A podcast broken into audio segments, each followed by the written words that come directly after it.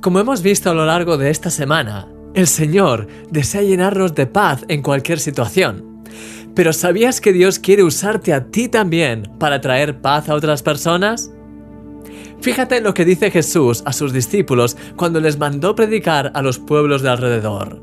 Dijo, en cualquier casa donde entréis, primeramente decid, paz sea esta casa. Y si hubiera allí algún hijo de paz, vuestra paz reposará sobre él, y si no, se volverá a vosotros.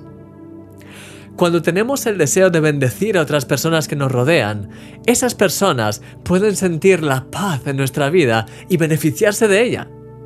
Nuestra paz y la presencia de Dios en nosotros pueden ser un bálsamo para sus vidas, que les bendiga grandemente.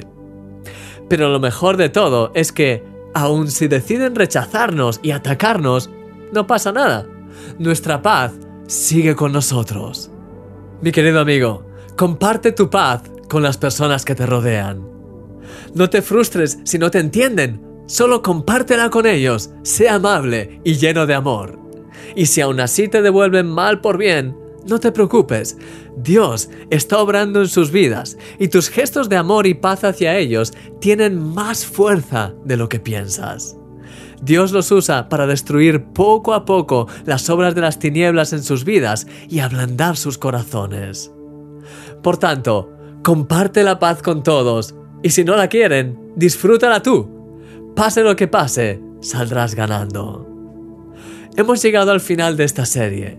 Deseo de todo corazón que haya sido de gran bendición y paz para tu vida.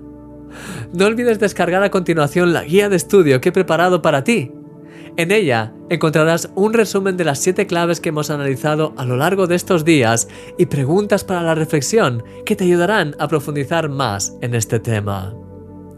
Que la paz del Señor brille en tu vida siempre. Eres un milagro.